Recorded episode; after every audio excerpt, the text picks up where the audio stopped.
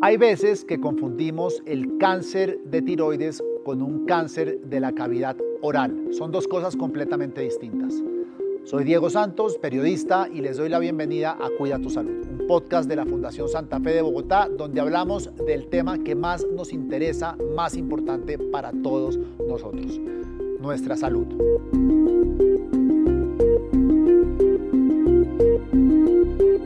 Como les decía, el cáncer de cavidad oral es completamente distinto a el cáncer de tiroides. El cáncer de cavidad oral es más, frecuente de lo que pensamos, puede llegar a ser muy mortal si no se detecta a tiempo y hay ciertos elementos que nos permiten identificarlo a tiempo pues para salvar nuestra vida. Para hablar de cáncer de cavidad oral nos encontramos con el doctor José Antonio Jaquín, director de la sección Cabeza y Cuello de la Fundación Santa Fe de Bogotá. Doctor Jaquín, bienvenido a Cuida tu Salud por tercera o cuarta vez, ya perdí la cuenta. Si me siguen invitando, sigo volviendo. bueno, doctor Jaquín, nosotros en un podcast anterior hablamos de cáncer de tiroides, que entiendo es muy distinto a cáncer de cavidad oral. ¿Cuál es la diferencia? Nuestra práctica casi todas se hacen cáncer de tiroides, pero tenemos otro gran grupo de pacientes que nos preocupa mucho y que son los de que nosotros llamamos cáncer de cavidad oral o pongámosle un nombre que es cáncer de tracto digestivo superior. Es más complicado el segundo. ¿Tracto eso que es? ¿El, esófago, la tráquea? Laringe, faringe, lengua, piso de boca, la nariz, la nasofaringe. Ah, la nariz. ¿Hay cánceres de nariz? Sí. O bueno. nasofaringe. Este no, no entraría el de la nariz, pero es nasofaringe. Que son tumores serios, agresivos, que necesitan una gran educación para poder ser diagnosticados a tiempo.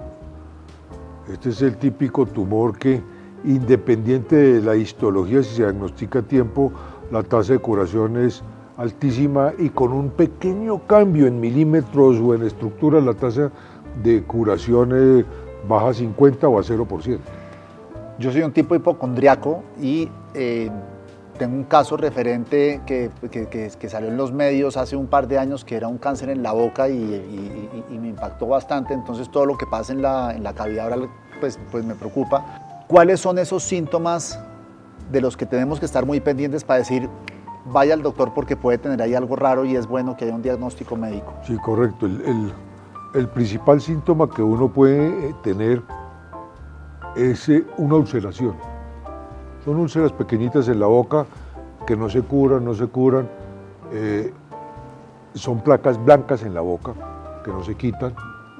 Eso es como lo más inicial.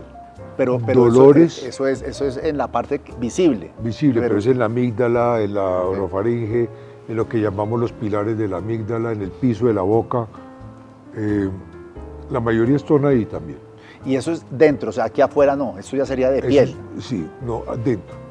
O la aparición de un ganglio en cuello de crecimiento rápido y de origen no aparente, inmediatamente consultar. ¿Dolores?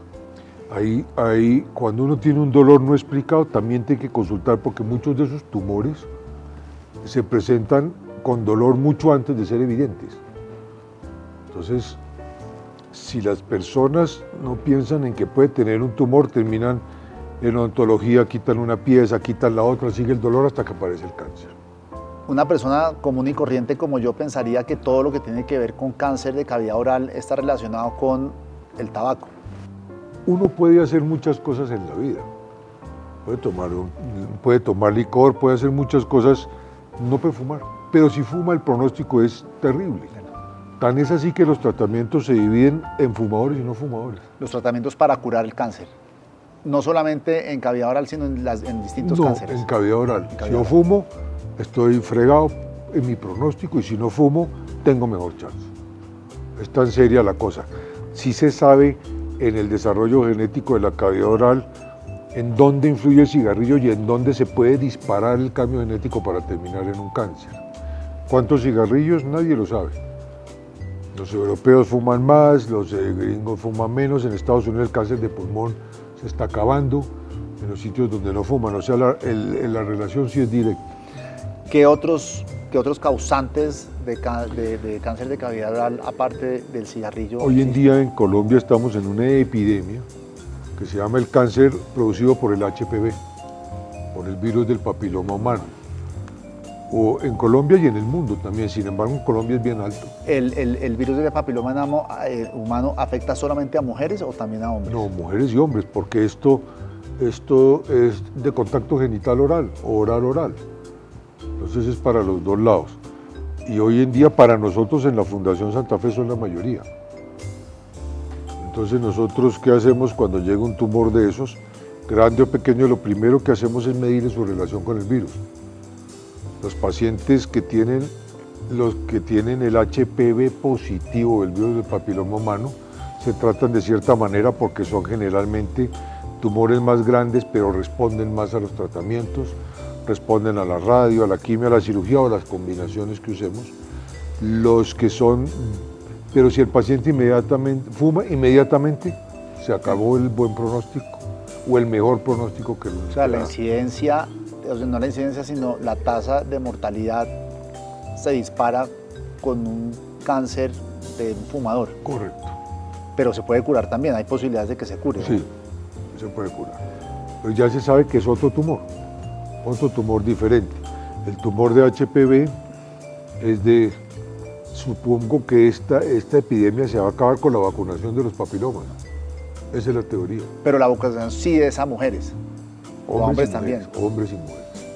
Yo, yo, tenía entendido que era solamente a mujeres o, la información que uno le llega es... Eh, hombres y mujeres, porque es que la mujer la va a tener ella, pero el hombre también se va a ir a asociar. ¿Y esta es una vacuna que se aplica a uno durante la infancia o uno a los 44 años también se puede aplicar la vacuna?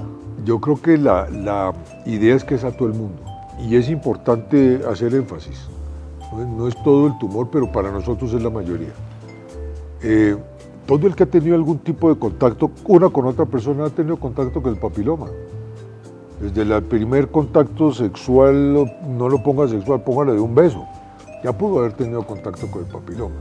La mayoría de las personas aclaran sus anticuerpos, resuelven su papiloma y no les vuelve a dar nada. Y hay un pequeño porcentaje que no dejan bien resuelto el problema y terminan haciendo el cáncer. Pero toda la humanidad entera ha tenido contacto con distintos virus del papiloma. ¿Qué otros causantes de ese cáncer, además del...? En teoría, la deficiencia de vitamina A. La vitamina A está en... En la submucosa, ah bueno, la vitamina A en la alimentación. Pero, y, y, factores genéticos no tanto, pero básicamente es eso. Para no tener deficiencia, ¿qué es lo que tiene que consumir uno con ¿Dónde está la vitamina A? ¿En qué alimentos? En las frutas. Puras frutas. Sí. En, los, las, ahora, pues, uno ve en, la, en, las mujeres jóvenes muchas con hipervitaminosis, ¿sabe que tienen las manos amarillas? La zanahoria, la papaya. La mandarina. La mandarina, todo ese tipo de cosas, la mandarina con C. Y sobre todo estar atento. Nosotros, eh, por muchos años, acompañamos a las facultades de odontología, porque muchas veces todas estas peladuras y cosas van al odontólogo para enseñarle a los odontólogos a estar alerta sobre el cáncer y a ser remitidos en forma temprana. ¿Uno puede tener cáncer de cavidad y ser asintomático? Sí. Es más, muchas veces aparecen porque aparecen ganglios en el cuello y vienen donde el médico y uno tiene que buscar el, el tumor primario que está submucoso o no se ve por ninguna parte. Para eso se usa un examen que se llama el PET y el PET hace que esos tumores aparezcan y uno poder tratar el tumor. ¿Ese es el famoso PET scan? El famoso. O sea, ¿eso es una radio ecografía, una radiografía? Eso es un aparato que detecta irradiación gamma de un azúcar que está marcada con esa irradiación y el tumor, es, los cánceres son muy ávidos de ese azúcar y donde hay cáncer en la pantalla se ve perfecto en, la, en el PET. Y el, PET se utiliza cuando ya es más, donde, donde no hay una visual del, del, doctor cuando está viendo? Nosotros todas las sospechas de tumores y todos esos tumores los, manejamos con la información que nos dé el PET, todos. ¿Y los que están aquí visibles en la boca también? Sí, también. Porque yo tengo que saber con el PET si está visible, si está regado, si está metastásico y, si, y la metástasis en dónde están. Sí, es importantísimo. Y esos también se manejan por estadios, el estadio 1, 2, 3 y 4. Correcto. ¿Cómo se cura? ¿O cuál es el tratamiento? Más que cómo se cura, ¿cuáles son los tratamientos que existen para que tienen la Fundación Santa Fe? El tratamiento se basa en cirugía. También. Sí. Y es decir, esto no es realmente, esto es una combinación de cuatro cosas que uno escoge. Eso sí, todos van a junta todos van a morir. Es una combinación de Pero un segundo, para, para las personas que nos estén escuchando por primera vez, cuando usted se refiere a que van a junta, ¿qué quiere decir? Sí, como los, hay varios tratamientos, uno lo que necesita en la junta es poder con los otros doctores y colegas escoger el mejor para ese y no tanto el mejor, sino el con cuál arrancamos. ¿No es cierto? Entonces yo tengo la cirugía, que seguirá siendo la base de todo todavía. Tenemos la quimioterapia convencional con una droga que se llama el cisplatino. Tenemos radioterapia avanzada, que eso es otro tema diferente, pero la radioterapia ha avanzado muchísimo y es indispensable en estos tumores. Y hoy nuevo la inmunoterapia. O sea, toda la medicina y la oncología va a terminar en inmunoterapia probablemente toda. O sea, manejarlo con anticuerpos, eso es lo que se llama target therapy. A manejarla, si este tumor, puedo poner un ejemplo y espero no confundir a todo el mundo. Uno cuando viene un cáncer de, de boca o de cavidad oral, en la muestra el patólogo siempre reporta varias cosas. Entonces reporta el P16, el HPV, Hoy en día, estos son siglas de anticuerpos y de alteración genética del tumor. Reporta otra cosa que se llama el PDL1.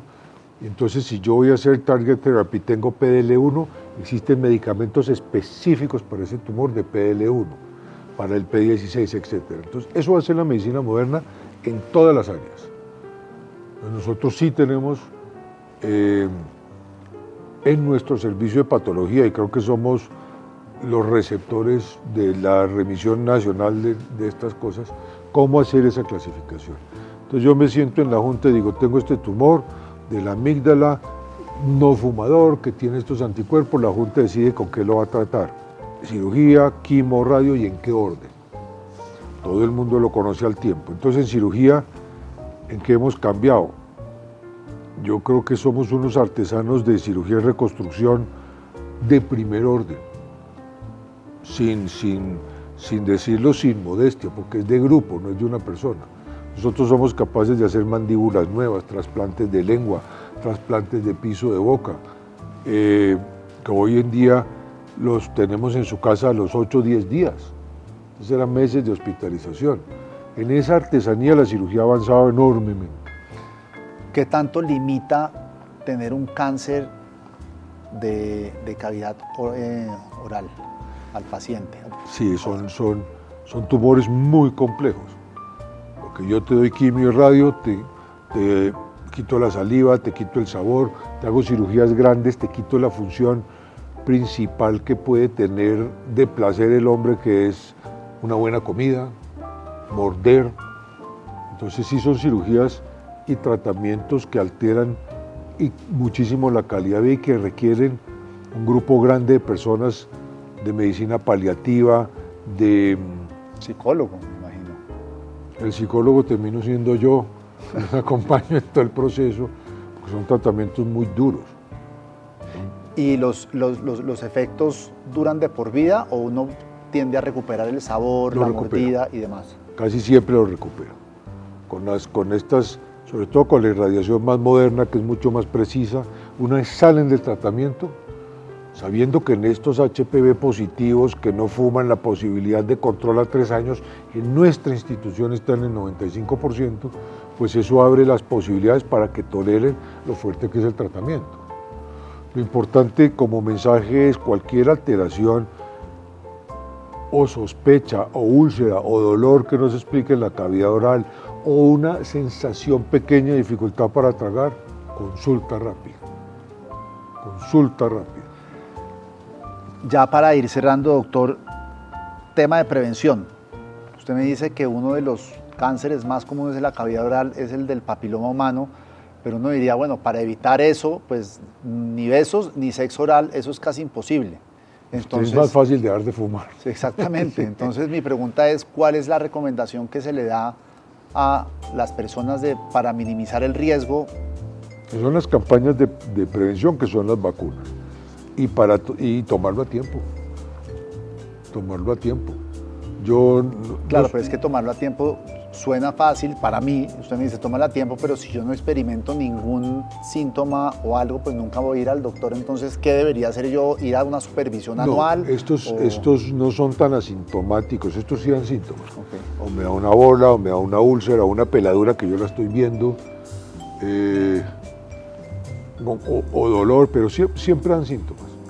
Entonces, lo que yo quiero decir con esto es que, es que hay que hacer una conciencia de que la mayoría de veces estos síntomas son de enfermedades malignas y no dejar pasar el tiempo que después voy, que consulto más tarde, porque cuando consultan tarde también tenemos muchas cosas para ofrecer, pero la posibilidad de curación a largo plazo sí baja a la mitad. O sea, aquí la prevención sí es básica. Crítica. Crítica. Es crítica. No sé, doctor, si nos queda algo, tecnología o otro tipo de pues recomendaciones para el tema. Hemos hablado en otros podcasts de la inteligencia artificial. ¿Aquí qué usamos? Nuestro gran avance es poder contar con las imágenes diagnósticas y prehacer las cirugías en, impresiones 3D. Nosotros tenemos una cirugía en la base del cráneo, tomamos todas las, las estas, hacemos una impresión 3D, sale nuestro cráneo y en la junta cada uno entra por un lado y, ese, y esa cirugía diseñada se va a un laboratorio. El laboratorio viene con las mandíbulas prefabricadas, los tornillos, las placas. Eso ha avanzado y nos ha... Ese es más para reconstrucción, ¿cierto? No el tratamiento per se, ¿o sí? Es que el tratamiento implica que uno tenga que hacer tanta cirugía como, el, como requiere el paciente para estar libre de tumor. Y a veces eso implica resecciones de mandíbulas, de amígdalas, lenguas completas, parte superior de la laringe. Y lo que hemos avanzado no es en la resección, es en la reconstrucción y devolverlo a una vida aceptable rápido. ¿Y, un, implante de lengua, ¿de dónde, se, dónde saca la lengua? Hoy en día nosotros lo sacamos del muslo. Del muslo, pero la sensación nunca va a ser igual, eso es... Nunca, a veces si se puede anastomosamos también el nervio, pero la sensación no va a ser igual, ¿cierto? ¿Algo más, doctor Hakim? Bueno, eh, yo creo que con esto y el interés y el que se, el que se alerte a la gente sobre que estas otras cosas existen y eh, em, yo creo que con eso es, suficiente. Yo como grupo y como servicio estaríamos eh, como, como con esta labor de educación concluida hasta ahí. Bueno, sí tengo una. ¿En los grupos poblacionales hay una mayor incidencia en, algún, en alguno de estos o no? Hombres, mujeres y después... Eh, en, este, en estos tumores tal vez no. Ojo, eso era un tumor de hombres. ¿Es qué? Era un tumor de hombres en los años 40 y 50. Ahora como pues el uso del cigarrillo y el alcohol y estas cosas, pues es igual, pues el tumor es igual ahora para también el vapeador. No hay todavía. No hay todavía estudios, pero el vapeador es otra cosa que habrá que analizar y yo creo que habrá que intentar eh, cortar de alguna manera. ¿Y por edad? Estos son tumores, perdón, tiene razón, buena pregunta. Cigarrillo y alcohol son tumores de viejos. El HPV y estos son tumores de jóvenes. Tenemos pacientes de 20 años con tumor, de 18, de 22, eso no se veía hace 10 años unos tumores severísimos, gente demasiado joven, que eso era una cosa que no se, no se conocía. ¿Y eso es por el HPV? Eh, sí, eso es por el HPV. Bueno, pues muchas gracias, doctor Joaquín. Espero verlo pronto. Y a todos ustedes que nos ven y que nos han acompañado, algunos de ustedes durante los más de 100 episodios sobre distintos temas que hemos abordado aquí, quemaduras, piel, cánceres, temas de la cabeza, de los huesos, una infinidad, pues casi que un centenar de capítulos, más de un centenar de capítulos sobre temas de la salud. Los invitamos a que se metan en nuestra cuenta de YouTube, Fundación Santa Fe de Bogotá, busquen Cuida tu Salud, o Spotify, Fundación Santa Fe de Bogotá, Cuida tu Salud, y ahí encontrarán todo ese contenido. Suscríbanse, activen la campanita y la próxima semana nos vemos con un nuevo episodio. Que tengan un feliz resto de semana.